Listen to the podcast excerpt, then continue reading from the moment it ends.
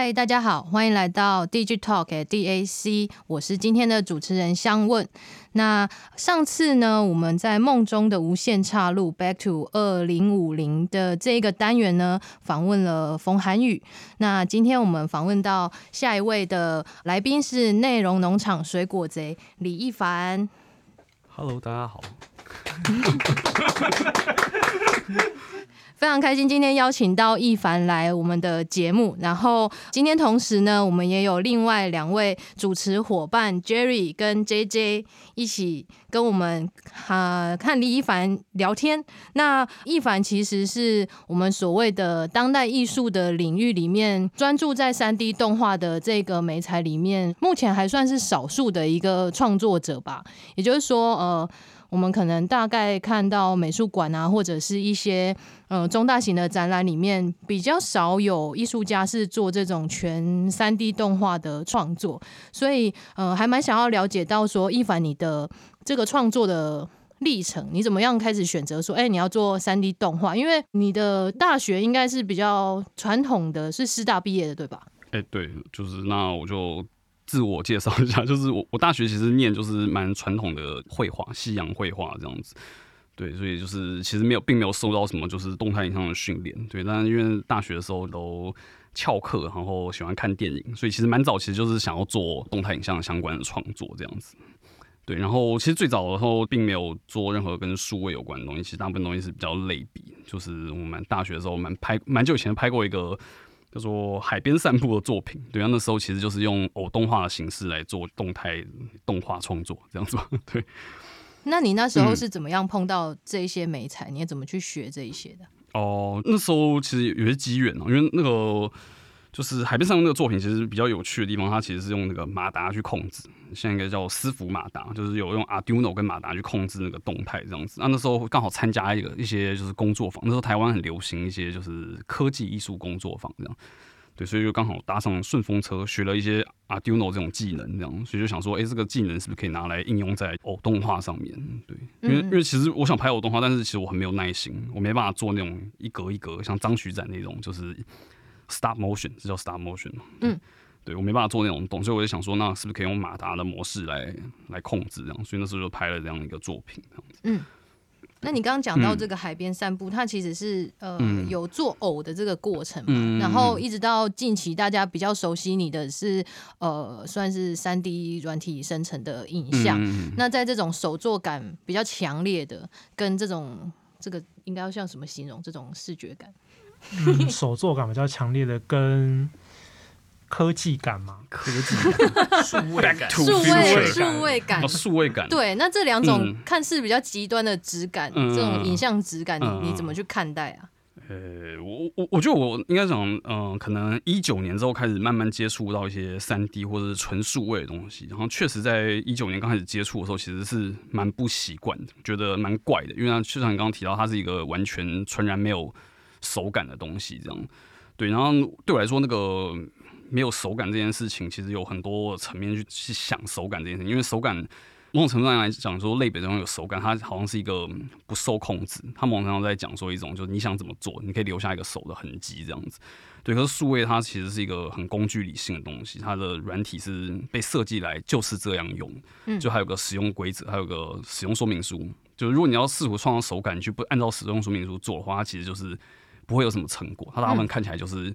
最糟状态就是当机嘛，就是它没办法算图或什么。对，所以我刚才在接触数位的时候，其实蛮蛮痛苦的点就在于说它有一个很规则在里面这样。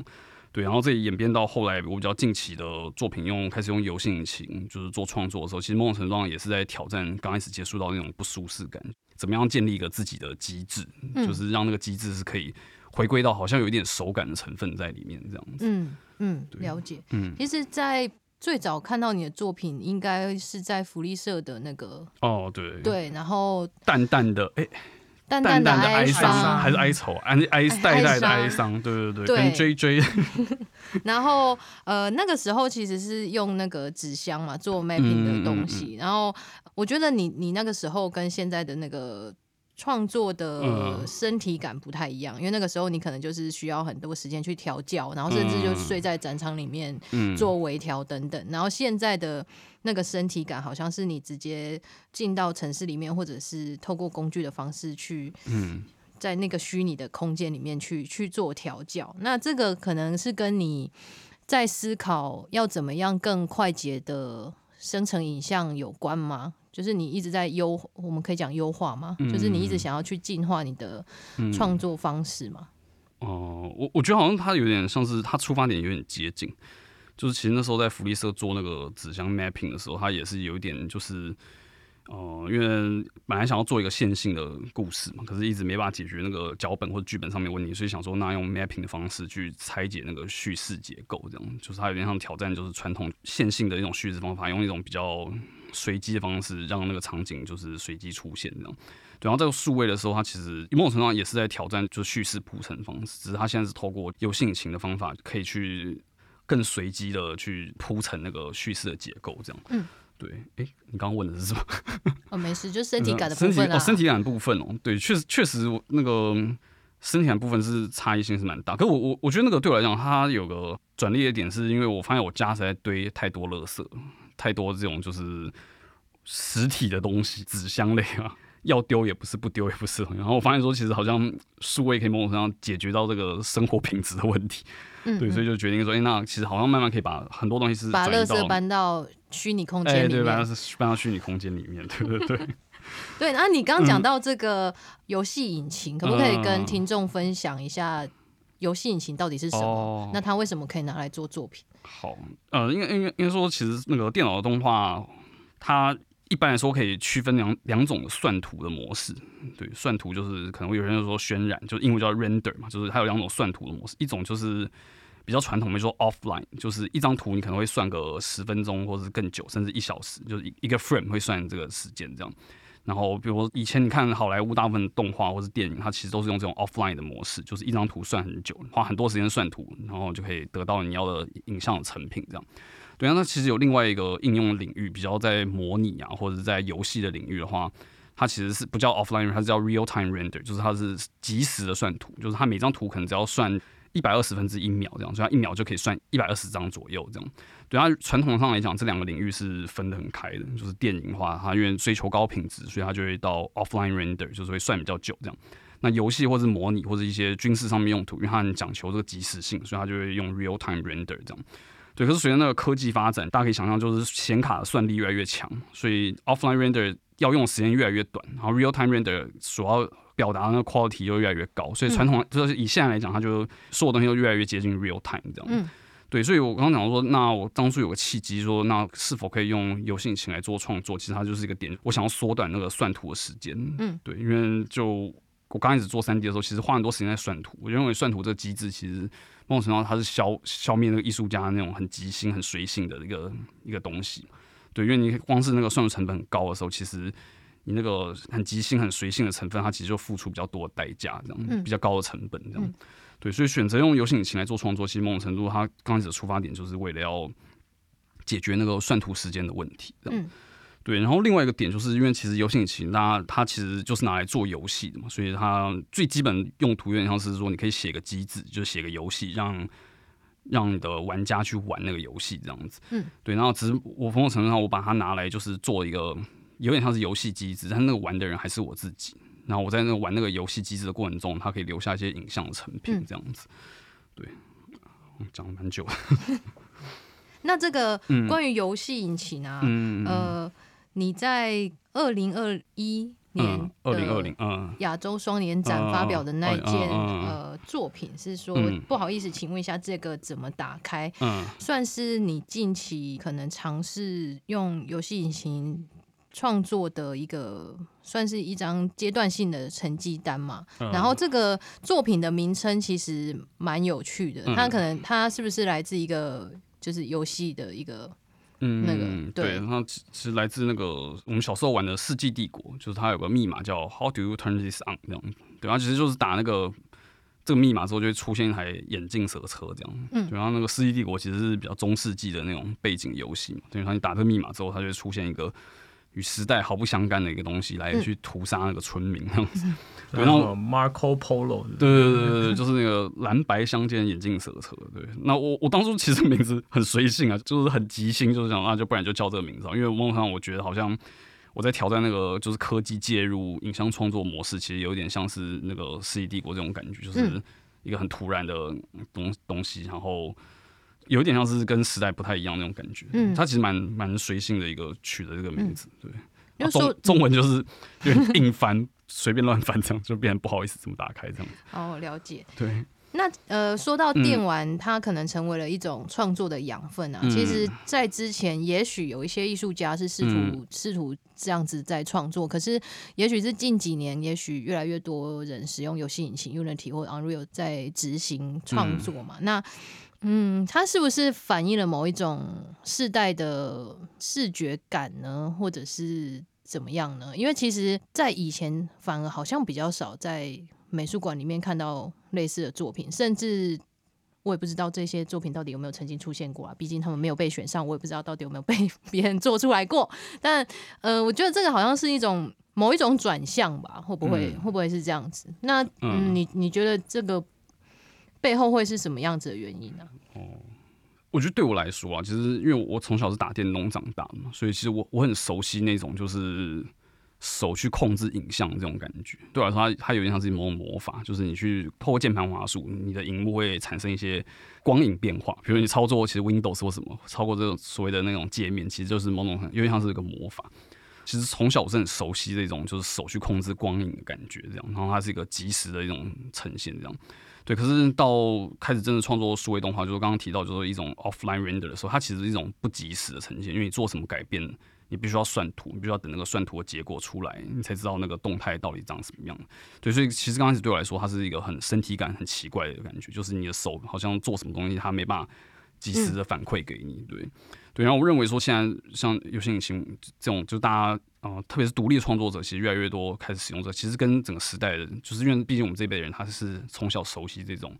就是你操作手机或什么，它其实其实都是一个很很快的一个反应这样子。嗯、对，那其实游戏引擎某种程度，它是就是给你这种很快的这种反馈这样。嗯、对，你不用再等待这种漫长的算图时间这样。嗯、对，然后其实另外层面也是因为某种程度，虽然说，哎、欸，我我去选择游戏引擎，但是另外一个。角度来看，它也是游戏引擎，它一直在 offer 这个就是可能性，不管是 Unreal 或者 Unity，其实他们都一直在提供说，哎、欸，不然我们虽然是游戏引擎，但是你可以也是可以拿来做影像创作，这样，它其实有点像双向，就是他们也想要拓展这个业务这样子。对，然后其实最终还是会回到一个那种成本考量，就是其实独立的创作者以前是很难做三 D 动画，就是作为他的艺术创作，小的工作室或者是独立创作者几乎不太可能，因为那个算术成本太高。对，可是现在因为游戏引擎，大家让整个算成变得很低之后，所以这件事情变成是可能的这样子。嗯、了解，对哦。那因为我们今天呢，在场也有另外一位，就是打电动的游戏儿童，游戏儿童 Jerry。对，那呃，Jerry 在看易凡的作品，有没有什么样的感受，或者是什么样的想法呢？就是。关于游戏引，就是游戏引擎也是还是有它的嗯物理在嘛，嗯、因为毕竟它大多数还是想要模拟一个现实的，所以我有发现说你的就是在不好意思，请问一下这个怎么打开的作品的那个人物的嗯的运动的机制，好像你是利用 VR 的那个控制手把工具去抓它，让它去移动，嗯，那就是这种有点不合乎物理。但是它其实又是在，因为你拉抓它跑的话，它还是会有一个地心引力往下，就是那个运动机制是蛮有趣。然后想问说，那你怎么看？就是呃，这样子在游戏引擎里面的身体感一件事，就是好像好像有种不真实的感觉。那其实它又是符合一种物理现象的，嗯的状态。了解。嗯，应该说，其实我决定要开始用游戏引擎来做动画的时候，它很直接面对到一个问题，就是说，那我要怎么样控制那个角色这样子？对，因为在如果跟以前做动画的话，我们要做任何动态，其实是透过 key frame，就是关键影格，我们就下一个关键影格，下一个关键影格，然后角色就在关键影格之间那样动这样。但我决定要用游戏引擎的时候，它其实就是有点像是说，那我不要用任何的关键影格，就我就是即时的去。控制那个偶这件事情，我就想说，那我用即时控制偶，不管是用任何设备这样。所以第一个面对的问题就是说，那我到底要怎么样控制这个偶？因为如果我用滑鼠的话，其实我就是用一个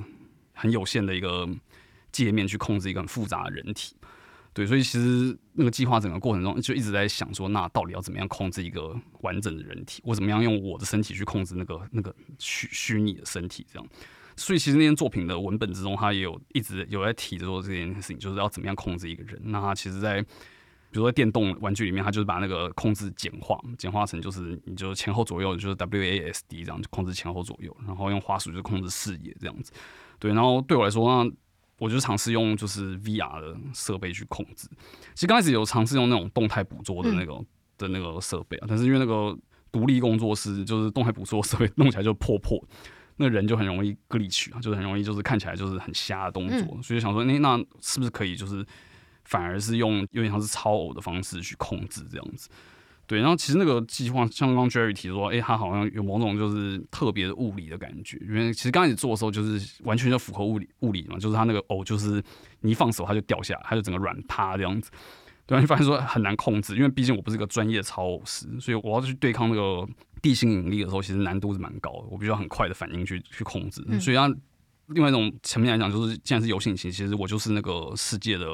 我就是那个世界的上帝，是这样讲吗？嗯，造物主来，有点俗套，俗烂。对，所以我其实我这些去修改那个重力，说啊，我就不要那么重，就是重力就是比较像月球的重力或者这种感觉。到后来的时候，它就开始更多的机制，比如说它有点像是。可以绑定某个点，某个点，比如说我控制他的手腕的时候，他的手腕就不会受重力影响，这样，嗯、所以它有点像是很多机制去让那个偶比较让越来越适合控制，就越来越符合我能够控制的的感觉，这样子。嗯、对，所以它其实对我来讲，这个计划有趣的地方也是在于它有点像是设计，就是花前面地方在设计那个偶要怎么动或者要怎么控制，嗯嗯、然后后面再去玩那个控制机制，对，所以它有点像是来来回回这样子。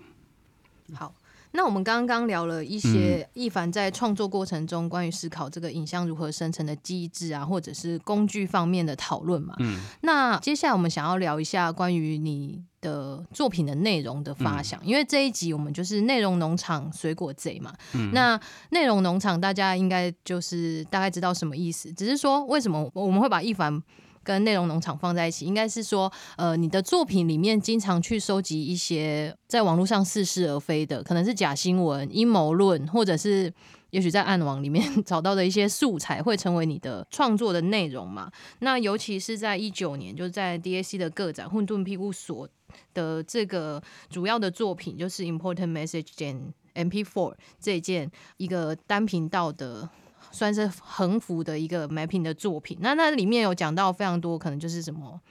诶、欸，僵尸瓜牛啊，或者是一些曾经在网络上的预言等等，嗯、就是毒品的毒品的一些新闻啊。那会蛮想要知道说你是怎么样子去讨论这一些我们讲的，就是这个社会里面人类集体被也许被某一种无形的意识控制，或者是这一些新闻，或者是这些内容农场的东西如何去改变人的思考吗？是这样子吗？嗯，呃，我就会对这个题目有兴趣，应该是因为那时候一八年的时候，就是一八年底选举嘛，然后那时候其实很密切啊、呃，或者很切身的感受到那种就是所谓讯息真假讯息啊，内容农场。比如那时候好像开始对我来讲，我好像是一八年的时候可以开始收到长辈的 line，嗯，就是一些讯息，所以在那那时候收到那种 line，其实对我来说很很 shock 这样子，就是哎、欸，好像有一些似是而非的东西，然后。对我来讲，那个迷人的地方在于，就是那些 line 里面的假讯息，它其实也不纯然是一种恶意，它有时候是一种假的健康讯息或者什么。所以如果对我来讲，我我自己会觉得有个很有趣的那种感觉，就是我好像也很难。批判说，那这些是错，这些是就是你不要看这些假的健康讯，特别是健康讯息类，因为基本上健康讯息好像本质上那个不管发明的人是谁，他好像是一种就是善意的提醒，对，所以就我也很难就是叫我阿公说，请不要传这个假的健康讯息给我这样子，对，然后对来讲他，所以你从来没有去纠正他们哦。呃，我可能会回一些就是表情符号或什么这样子，对我不会不会去直接就因为对我来讲 OK 或赞赞对贴图赞免费贴图对 邮局的。对邮局的还会过期这样子对。对，所以应该是那时候开始对内容农场有兴趣，然后后来就是开始就是我发现其实我我自己也蛮喜欢看内容农场，对，因为它就是有有些那个标题真的是蛮耸动的，对，然后特别是有那时候有个网站叫什么。关键新闻吗？还是今日今日头条？反正就是那种内容农场的收集网站这样。嗯、对，然后我发现说，其实你看完一篇之后，它下面就会推荐你另外一篇类似的内容。其实你只要一直点那个类似的内容，它其实就可以串起一个好像一个世界的样貌这样子。对，所以我那时候他那个叙事脚本其实有点像是这种状态，就是我我选一个开头，然后我一直点类似的内容，慢慢就把可以把那个脚本给串起来这样子。所以基本上这个脚本是那个网络帮你决定的。嗯、呃，他某种程度是网络帮我决定，可是我发现他有些缝隙的部分，我可以自己瞎掰一些故事塞进去这样子。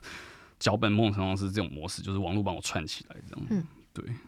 那呃，在这个作品里面啊，常常就会让人家觉得说，哎、欸，有一些东西好像是真的，有一些东西好像是假的。因为我们之前有过几次展览的合作嘛，嗯、那展出之后，可能就会有很多的朋友或观众就会问我说，哎、欸，所以这个是真的、喔？哎、欸，所以真的有僵尸瓜牛、喔，或者是说，所以牛蒡到底是什么国家？然后我就在想说，那这些答案对李一凡来说真的重要吗？或者是说，李一凡就算给了我们一个答案，嗯、那那重要吗？这样子？所以我觉得这个这个东西的模糊感对我来说还蛮有趣的、啊，嗯、似乎好像又不不太需要去回答，因为反正我们从来也不知道这个到底真的还是假的。嗯、对，嗯、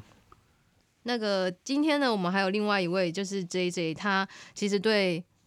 一凡的作品其实一直都还算是了解吧，算蛮了解的。哦、就同班同学，同班同学了，我们一起 对对对，所以其实还还蛮想要。蛮想要知道说，哎、嗯。欸，那 JJ 对对一凡的这个创作的历程，就一路这样子看他走过来，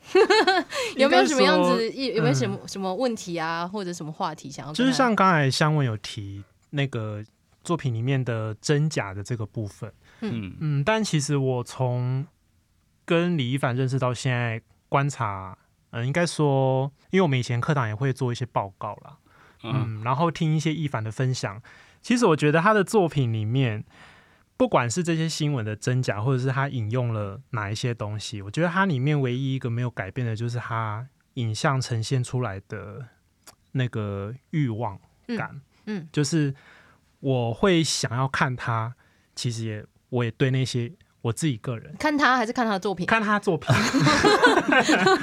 就是看他的作品，其实是我对于那些他讨论的那个欲望的这个东西。我自己也很有兴趣，嗯，我也会想要看，嗯，然后我觉得这个应该也是，应该也是蛮多观众会会被吸引的东西，因为像现在有很多，呃，我这样比喻没有别的意思啊，就是有一些新闻或者什么做的很新三色，嗯，但是那个就是他们要冲收视率的一个东西，那我觉得这个其实就让我想到这些我现在所接触到的媒体，嗯。的情况吧，嗯。嗯应该是这样，嗯嗯啊，这是一个简单的分享，对。然后像刚我也会想要问的，就是像混沌庇护所、混沌庇护所这个展览，因为当初你的那个展览的概念其实有提到那个骇客任务，嗯，你你你可不可以讲一下骇客任务对对你的影响？哦，对我影响，还是你是觉得他应该说？你觉得他对你最重要的内容是？先问有看第四集吗？欸、我我还没有看第四集，不敢看，对不对？是不敢看？怕会那个就是骇客，应该是说我我小时候看骇客人物，就养分就很那个很充足，对，嗯、就是一个我们应该是我们这一辈小时候一个很重要的那种，就是。讨论虚拟，说是虚拟是什么东西？对，那我毕竟我现在做的东西跟虚拟好像有密切关系，所以就是会一直想到那个这个文本这样，所以或多或少就是在作品中其实都会一直提到这个东西。对，那我最喜欢的其实《骇客任务》第一集，那时候尼欧第一次醒来的时候，然后那个黑人叫什么名字？墨菲斯啊，是墨菲墨菲斯，对，墨菲斯要跟他讲说整件事情其实是。就他认知的真实是不一样的这件事情，他跟他讲这件事情的时候，但是他还是选择一个虚拟的环境跟他讲这件事情。我觉得那那一段对我来说是很迷人，就是他跟他讲说真实是什么，但是因为真实空间已经他已经太真实，所以无法被接受，他必须要选择一个虚拟的空间跟他讨论什么叫做真实这件事情。嗯、对，所以我觉得这件事情是对我来讲是很很迷人，就是亦真亦假这样。嗯，嗯、欸，好像没有解答到什么问题。有 有有，我觉得有。对啊，那那其实我说那个。我一直很喜欢那个，就是处理这种真真假假的讯息的这个部分。其实因为某种程度上，好像因为我也很喜欢看这种乐色的就是内容农场这样。然后我发现说，其实有时候那个好像是这些很虚假的东西，就是还是可以让你觉得很激动，或者还是可以挑起你的欲望或什么。对我来讲，这是很很就是很迷人的部分。对，就是你的欲望，其实那个对象他有时候其实没有所谓的真实的存在这样子，你是可以欲望一个虚假的东西这样子。嗯，对。哎、欸，我想回应一下，是，我觉得那个假新闻有一件很有趣的事情，就是我们家自己长辈的经验，嗯，就是他们会分享一些什么，最喜欢看一些中国大陆的政治什么之类的，或什么的，嗯、就他们都讲说什么疫苗啊怎样什么的，然后就他们有时候可能吃饭时间提到东西，结果我就会问说，哎、欸，你们去查证吗？他们说，呃，就就什么这真的啦，哪里传来的讯息，然后传来的图片就只是一个微信的朋友圈的截图，嗯，然后我就再去查之后发现。哎、欸，根本不是这样的事情。然后跟他们回应之后，他们就会说：“啊，那个里面都被封锁啦，那个很多东西啥的就是他们很愿意去相信他们想要相信的事情。嗯”对，就这件事情，我觉得是在假新闻上，就是也会很很有趣的一点，就是真的当面临到选择，你可能你也知道它是假，但是你还是会愿意相信它。对啊，我我觉得好像是现在一种很无助的状态，就是因为毕竟你刚刚讲的是说，哎，当你确信。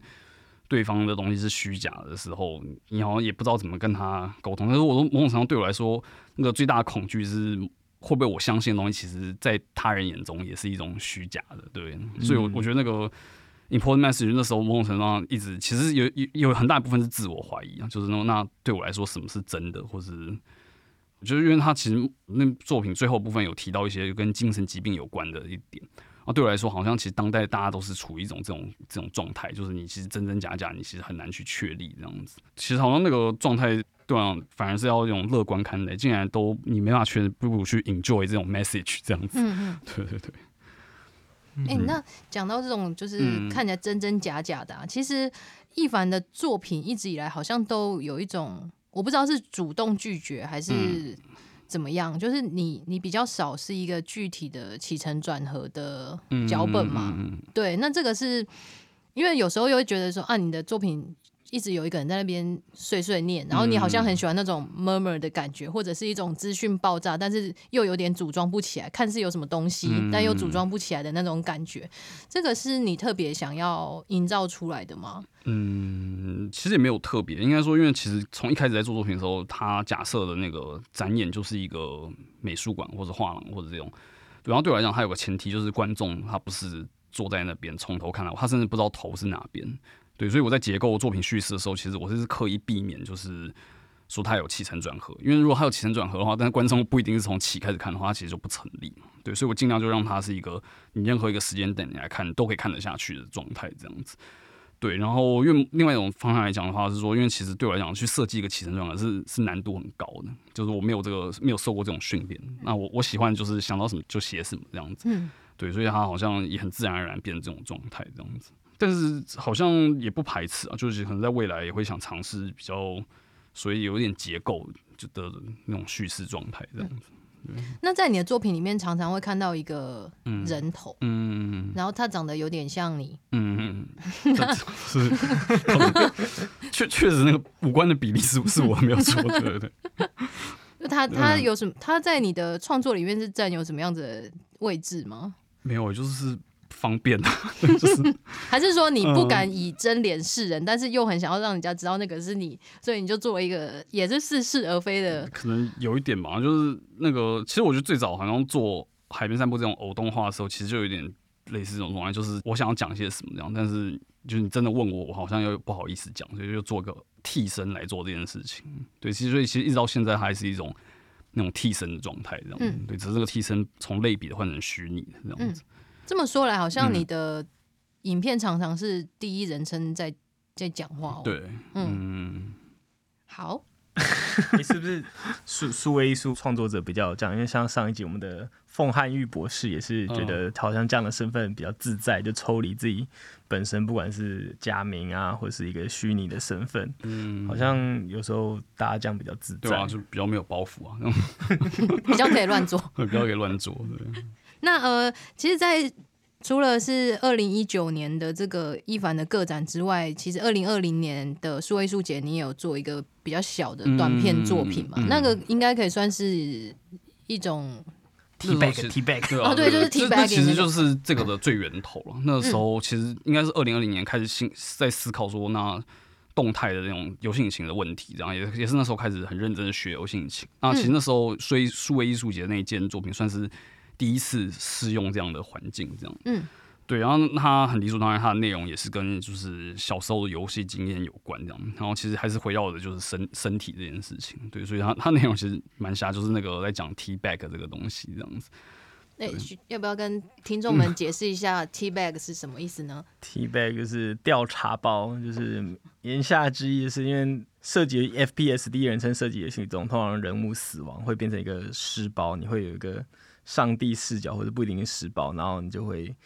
可以从第三人称看到你的角色死亡的位置，然后通常那个杀死你的玩家就会 BM 你，BM 就是 bad manner，他就会羞辱你，辱，然后就在你的尸包上就是起立蹲下的动作，让你吃他蛋蛋这样子，嗯、所以叫 T bag。因为因为一上一下一上一下，很像在泡茶泡茶敬茶包这样。对啊，这个它本来是一种很次文化，可是到后来就是一些主流游戏也把这个文化就直接。纳进去，所以比如说有些游戏你在游戏里面可以墙上喷漆，所以你就可以直接喷一个那种泡茶的姿势，嗯，对，只是他把那个很性的部分都去掉，因为毕竟在那种游戏官方它是不能容许那种性的成分嘛，但是他已经把它简化成一种就是泡茶这种，还是有些性的暗示在里面。有的也可以说什么 mushroom stamp，也不一定是 tea bag，就是嗯，不同的讲法。对，哎，但是在职业比赛，如果通常做这种动作会被禁赛，哦，对，会被禁赛，对，因为它是一个就是那种 bad manner 这样子。嗯、那呃，如果这样子说来的话，你可以跟大家分享说，有没有哪一些游戏是可能影响你比较深的？哦，因为我前阵子好像问你，嗯、然后你就说现在都改玩手游了。没有，我我我觉得现在的游戏跟我小时候玩游戏那个差异性很大，因为现在游戏呃，以前小时候游戏都是买断。就是你知道，拜托爸爸妈妈买给你，嗯、他买给你的时候就拥有，你就可以玩这样，然后可以玩很久这样。啊，现在游戏这边会这几年会有一个专有名叫做 Game as Service，就是它变成游戏变成一个服务，它不再是买给你之后你就可以玩，你必须要一直就是它就像个服务业，嗯、你必须要一直花钱这样。所以它的游戏机制设计上面其实就很大的差别。所以大部分的手游其实它在设计上面就是要叼住你，让你一直玩这样。嗯、对，然后我会调这个，就是因为因为我我其实手游也是。很常装，然后就狂玩，然后玩一阵子就觉得说，哎、欸，我好像被被绑住，我就赶快把它删掉，这样。对，就是是手游有点像是对我来讲是一个来来去去这种状态，这样。嗯、对，那我我通常是讲说，我小时候玩有个印象我很深，叫做那个《雷神之锤》。对，这个应该有你有听过吗？有，但是我没有玩过。没有，对，因为雷神之锤是我我小时候去 就英文不。他刚刚说我没有玩过那么老的。哦，对对对，我没有这样讲，你不要。一九九五年呢？哎，我一九九五年生，那时候你零岁，对。你还在喝尿布？喝尿布吗？包尿布，我还没被踢背。对，我就已经在玩 FPS，没有。那时候去英文补习班啊，然后补习班有电脑，家里没有电脑，所以我都会早一点去这样，然后就是去那边玩那个雷神之锤。而且那个游戏蛮暴力，完全不适合小朋友玩。对，可是那时候就是对我来讲很很震撼，这样。里面我现在回想起来，有趣的地方在于那时候解析度很差，然后那个像素都超出，面数都很低，这样。就，可是那时候那个血腥跟暴力确实很，对我来讲确实很直接，很很震撼那样子。现在回去看都会觉得说，哎、就是很假这样。可是那时候就是因为那种想象空间很多啊，那现在的现在的三 D 想象空间反而比较少这样。视觉冲击没有那么大，这样。对对对，像小小时候看那个，就是因为它很糊，一切东西很糊，所以你想起来就哦，很可怕，那个爆变成尸块就很可怕。但是现在就是 Minecraft 的感 觉，它现在就是就是哎、欸、一块让你说啊，这是什么也不确定这样。可小时候因为不不知道这是什么，他就你知道说可能是尸块，然后到底是哪个部位就很可怕这样子。对，然后小小时候其实还有另外一个点，就是去控制那个虚拟的角色。刚好提到说，就是你用你的四根手指头去控制那个角色的前后左右，它其实是对小时候我来讲是很不直觉的。对，可能到现在来讲，它已经变成了一个有点像是身体的延伸这种感觉，嗯、很直觉的一个部分。嗯，你尝试了许多就是创作动画的手法，那你自己有没有最喜欢哪一件作品？我自己最喜欢哪件作品？就海边散步。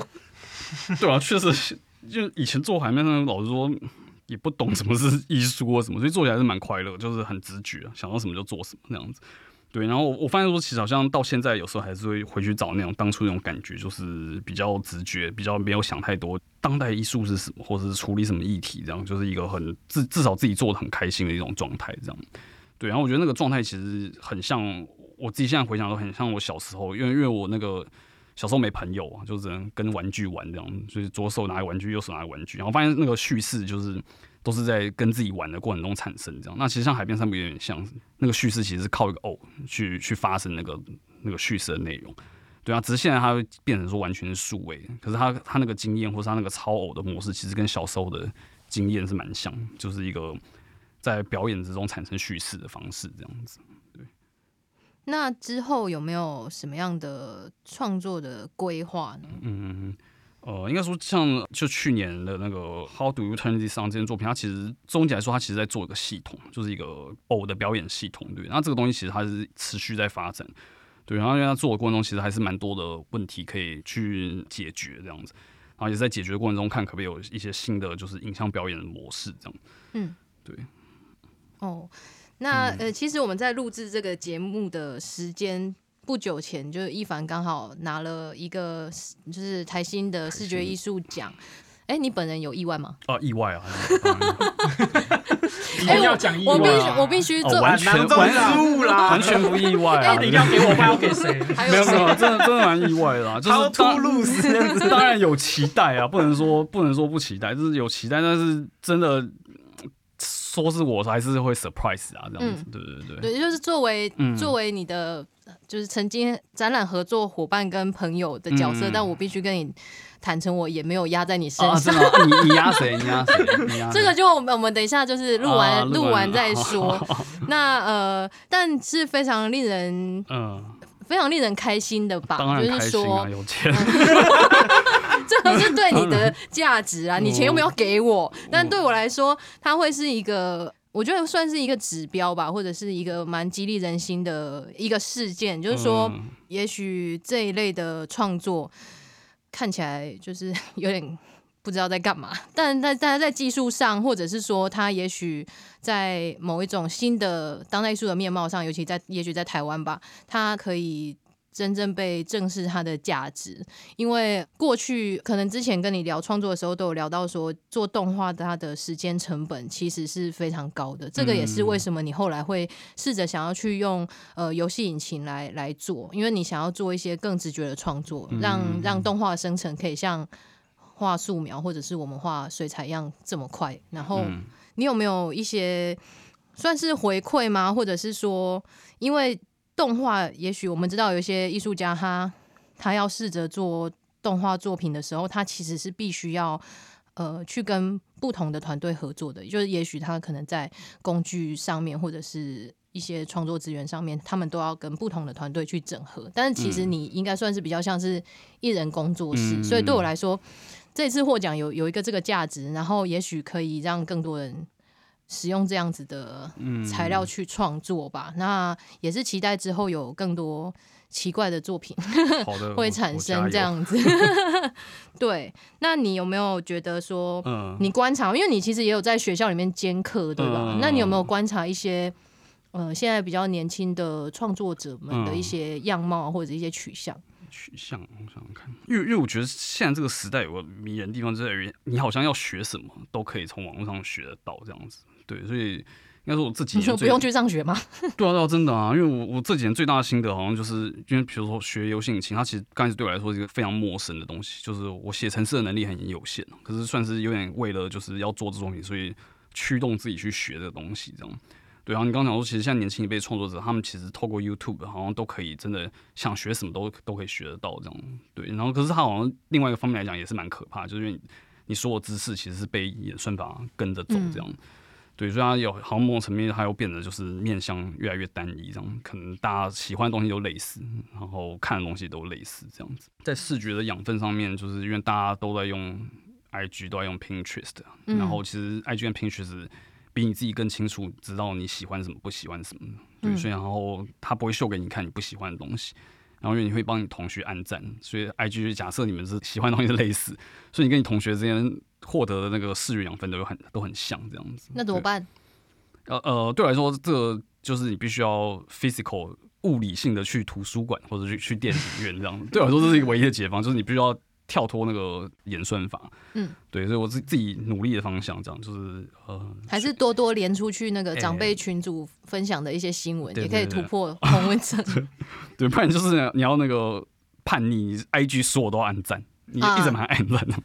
所有的那个看到什么都要广告都要点。那你会按那个不喜欢吗？Not interest 那个哦，我不会，我我可是出现的你就是会看，出现我就，可是我我会想说这样是不是也没有，因为他其实也在算你看了几秒这样，对对吧？所以除非除非你很有自制，每个都这种很平均的划这样。嗯，哦，我会按诶，你会按哦，那个 Not interest 哦，按按了有用吗？有用，有用，还是你还会 report 他？我会，我有的会，真的真的。哎，我好奇啊，那会不会有一天你会想要就把你做的这个？嗯，就是游戏引擎做动画的工具，作为一个游戏，然后上架就做一个游戏试。哎有哎、欸，其实有有在想，因为因为我其实我我东西它都有备份在 GitHub，它其实都有开源，